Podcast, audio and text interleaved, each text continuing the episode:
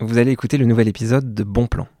Mais juste avant ça, je voulais remercier les éditions Ulmer, qui sponsorisent ce programme. C'est une maison d'édition qu'on aime beaucoup et qui est spécialisée dans la nature et l'écologie pratique. Vous pouvez retrouver leur catalogue sur leur site internet, édition au pluriel-ulmer.fr ou chez votre libraire. Si vous écoutez ce programme, c'est aussi grâce à eux. Binge Audio. Bonjour, je suis Thibaut. Vous êtes bien dans le nouvel épisode de Bon Plan. On entend les oiseaux. Il est 8h30 du matin, je traverse le bois de Vincennes, qui est donc euh, dans Paris, entre Paris et Vincennes. Et là, j'ai dans une ferme qui est située vraiment sur le territoire parisien. J'ai la chance de parler de poules avec Sonia, qui travaille donc à la ferme de Paris et qui s'occupe entre autres des poules. Je vais lui demander comment on fait pour euh, avoir un poulailler en ville, comment on fait pour qu'elle soit heureuse, comment on fait pour que ses voisins ne vous détestent pas. Voilà, on va poser toutes ces questions à Sonia. Je finis de traverser le bois de Vincennes et on y va.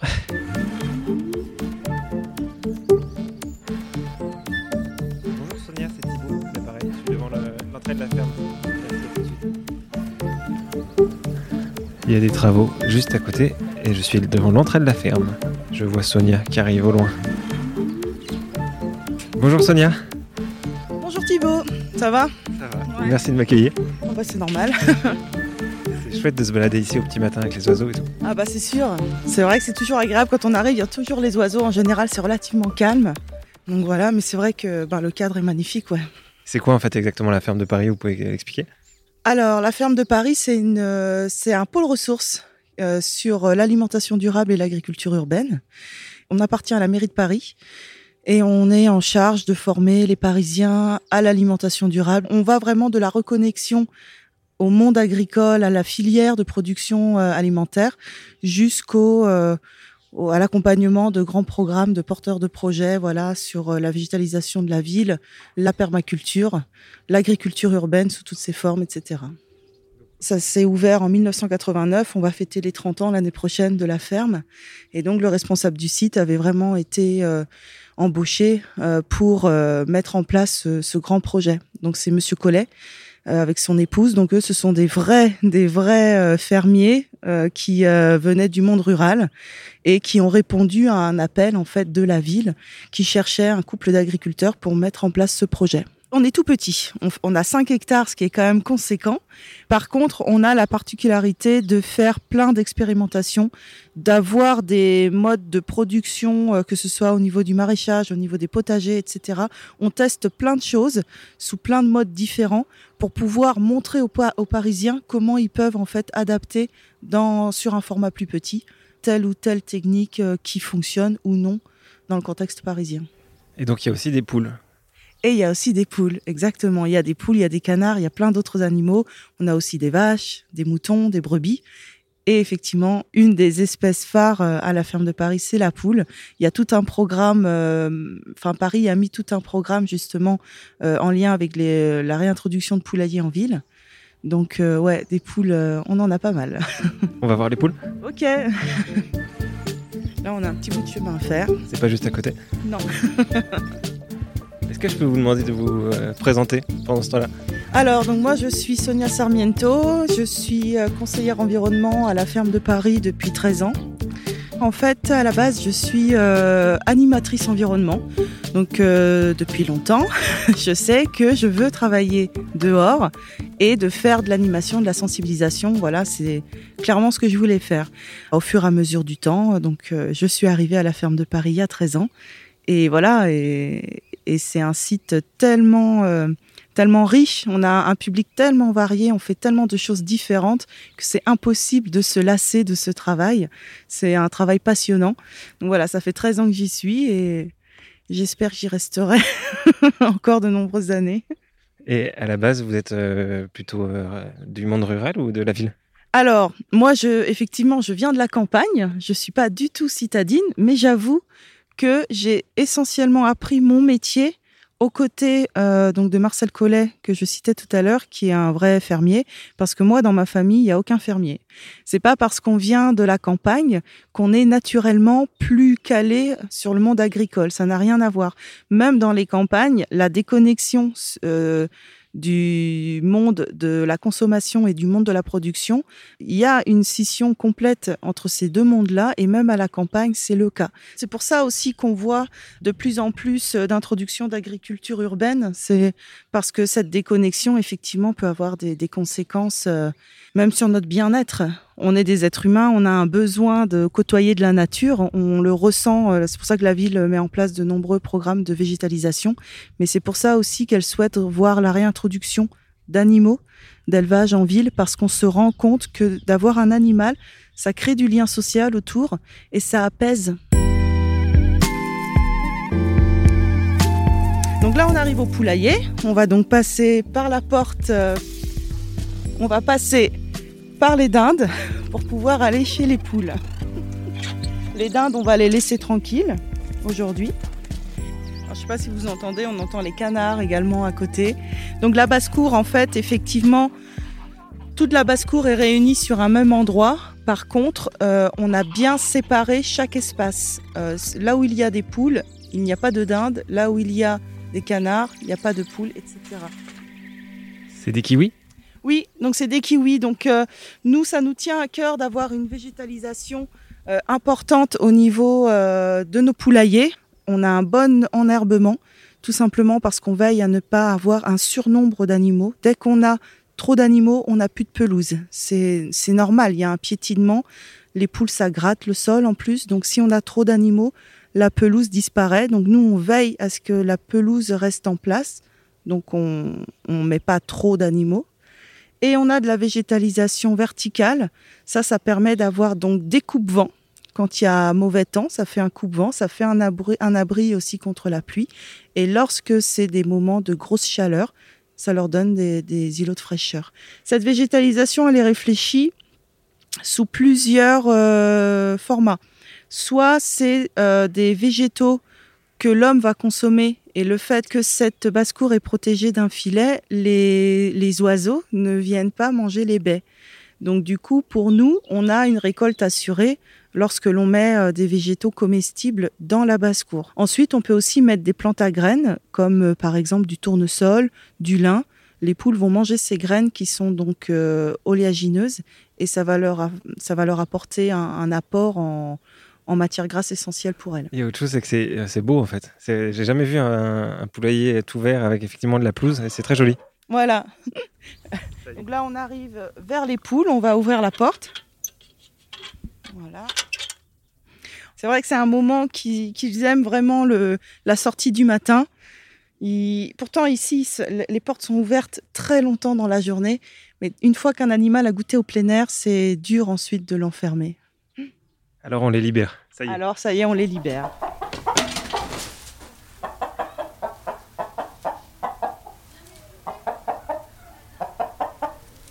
Qu'est-ce qu'elles sont en train de dire là? Alors là, elles sont en train de dire tiens, il y a quelqu'un qu'on connaît pas. Vraiment? Je pense, ouais, parce que quand le coq, là c'est le coq qu'on entend, qui, enfin, il, il caquette un petit peu. Euh, le coq en général a- va toujours être à transmettre des messages à ses poules.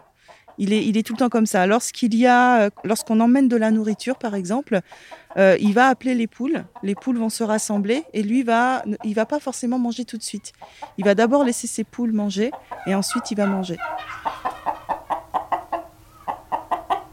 On a effectivement plusieurs races. Donc, il y en a qui sont bien blanches avec des plumes un peu noires. Elles ont une robe magnifique. Elles ont des, des plumes jusque sur les pattes, c'est joli. Elles ont des plumes jusque sur les pattes, effectivement. Donc, cette race-là, c'est la Brahma herminée. La Brahma herminée est réputée euh, pour être une bonne couveuse.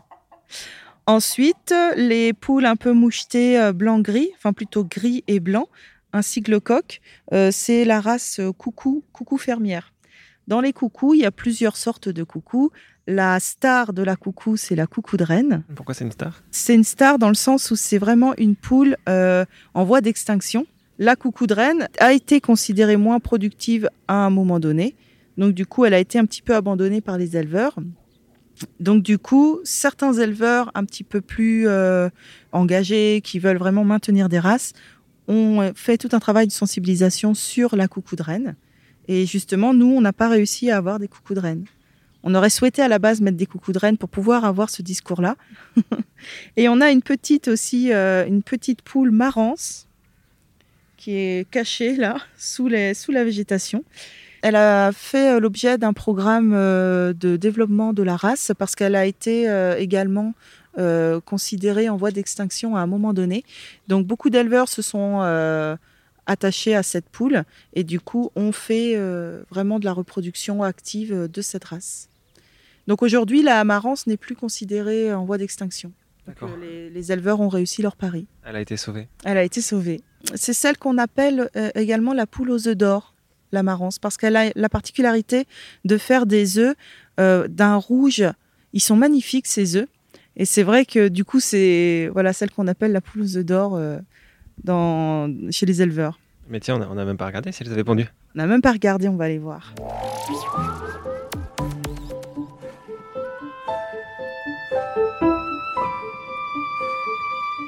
Donc on rentre dans la petite cabane en bois du, du poulailler. Donc là, ce que l'on peut voir.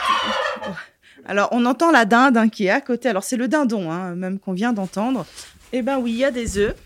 Effectivement, il y a des œufs et justement, ça tombe très bien. Euh, il y a un œuf euh, de l'amarance et on voit justement la différence, la différence de couleur entre l'œuf de l'amarance et un œuf, on va dire euh, classique qu'on a l'habitude de voir. Alors c'est vrai qu'il est vraiment rouge foncé. Enfin, je sais pas, qu'est-ce que vous en pensez vous? Je savais même pas que ça existait. C'est hyper beau. On dirait qu'il a été peint en fait. Donc là, comme vous pouvez le voir, il y a plusieurs pondoirs. On appelle ça un pondoir et pas un nid dans les élevages. Il y a plusieurs pondoirs, mais les deux œufs qu'on a récoltés ce matin étaient dans le même pondoir. Les poules, en général, aiment aller toutes pondre au même endroit. Pourquoi? Je ne sais pas. je pense que ça les rassure. on dit que l'œuf attire l'œuf. Et depuis qu'on est rentré, il y a le coq qui chante? Oui, le coq s'est mis à chanter depuis qu'on est rentré. Donc je pense qu'il était peut-être sur le qui-vive quand même à, nous observer. Donc là, je pense qu'il est. Voilà. Là, il est tout détendu, il fait son chant du matin. J'étais étonnée qu'il chante pas quand on lui a ouvert la porte tout à l'heure. Mais là, je pense qu'il se détend, en fait, tout simplement de nous voir euh, un peu plus loin. Alors avec les poules, on peut euh, aussi lier vraiment des, affinités. Certaines personnes ont de vraies relations avec leurs poules. Quand on arrive, elles, nous connaissent aussi les poules. Elles savent qui vient donner à manger, elles savent qui donne les meilleures friandises aussi, parce que les poules, c'est pareil. L'intérêt de voir des poulaillers en ville, c'est aussi euh, parce qu'elles vont avoir un impact. Je parlais de bien-être tout à l'heure sur euh, l'être humain, mais elles ont aussi un impact de réduction au niveau de nos déchets ménagers.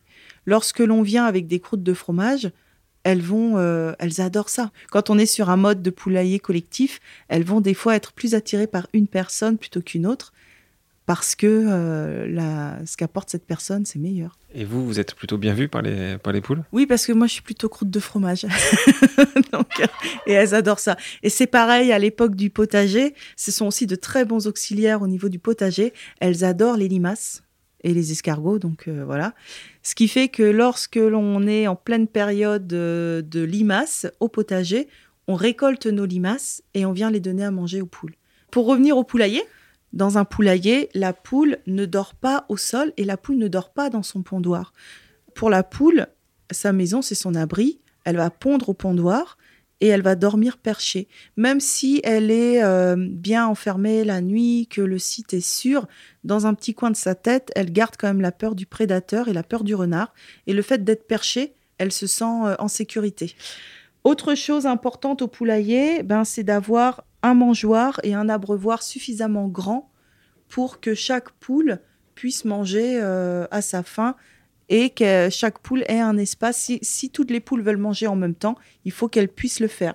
Si elles ne peuvent pas le faire, on va créer euh, du stress et de l'agressivité. Autre chose importante, quand on a un abri, c'est important d'apporter une litière, une litière végétale. Donc la paille, c'est ce qu'on disait tout à l'heure sur la partie extérieure. On n'est pas obligé de mettre de la paille, on peut mettre du copeau de bois, du gravier, etc. Mais par contre, dans l'abri intérieur, c'est important d'avoir de la paille. Euh, tout simplement parce que ça va bah, récolter les déjections et ça va apporter une isolation euh, à, l'espace. Et puis simplement pour leur confort au niveau des pattes, d'être sur dalle, pour elles, c'est pas super. Euh, autre point important dans l'abri, avoir un, puits de lumière naturel. en fait, c'est important que la poule ait des phases jour-nuit et qu'elles puissent bien voir le moment de l'aurore et la moment, le moment de la tombée du jour. Si on est en ville, il y a très probablement un lampadaire pas loin, donc euh, euh, vaut mieux peut-être ne pas mettre de fenêtre, non? Effectivement, si on a vraiment un lampadaire pas loin, euh, la fenêtre peut effectivement être euh, euh, un frein. Alors, à, la, à Paris, nous, on déconseille de mettre un coq. Ici, on se permet d'avoir un coq parce qu'on est au cœur du bois et que nos voisins, bah, nos voisins directs, c'est les gentils renards et les gentils faisans, n'est-ce pas? Donc, au niveau du chant du coq, euh, en pleine campagne ou euh, dans le bois, ça ne dérange pas. Par contre, le coq, alors il chante le matin, mais en fait, il chante toute la journée. Il chante euh, quand ça le chante. Ce qui fait que si on a un coq extrêmement chanteur et qui chante toute la journée, on peut avoir des nuisances vraiment, enfin, on peut porter nuisance à nos voisins. En ville, il faut savoir que rien n'interdit, rien n'interdit l'élevage de poules. Par contre, ce qui est interdit et réprimandé par la loi, ce sont les nuisances. Donc lorsqu'on est euh, éleveur urbain, c'est très important. Donc si on peut ne pas mettre de coq et avoir euh, des règles d'hygiène vraiment strictes. Le bruit que font les poules ne risque pas, euh, ça peut déranger aussi les voisins, non? Alors les poules, elles chantent moins fort et en général, elles vont juste chanter au moment où elles font un œuf. Je vous pose la question parce que euh, Alexandre, qui produit ce podcast, euh, a eu pendant quelques mois des poules euh, dans son jardin. Donc il avait fait très bien les choses. Il avait, en plus de la petite cabane, il avait aménagé un espace grillagé. C'était assez malin ce qu'il avait fait. Mais il avait deux craintes. D'une part, les poules se chamaillaient effectivement, ils faisaient un peu de bruit euh, tôt, très tôt le matin. Et euh, en plus, il avait l'impression qu'elles tournaient un peu en rond, qu'elles avaient l'air de s'ennuyer. Donc il a fini par donner ses poules euh, à contre-coeur.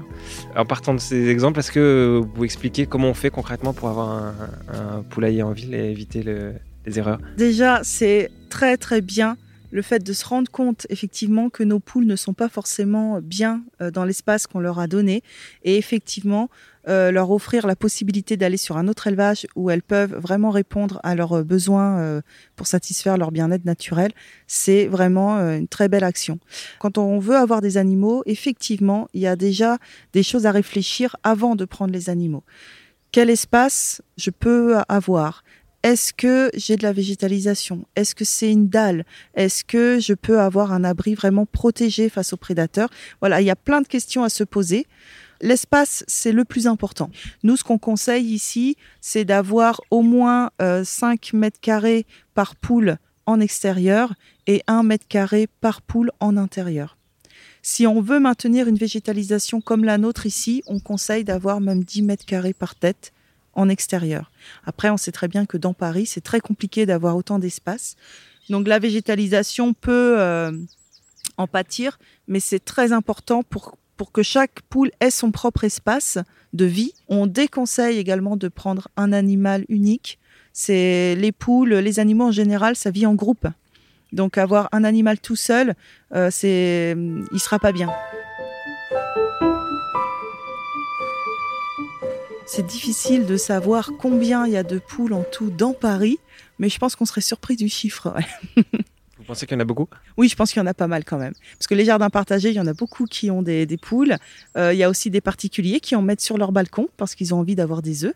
Donc ça aussi, c'est autorisé. Ce n'est pas interdit, en tout cas, de mettre des poules sur un balcon.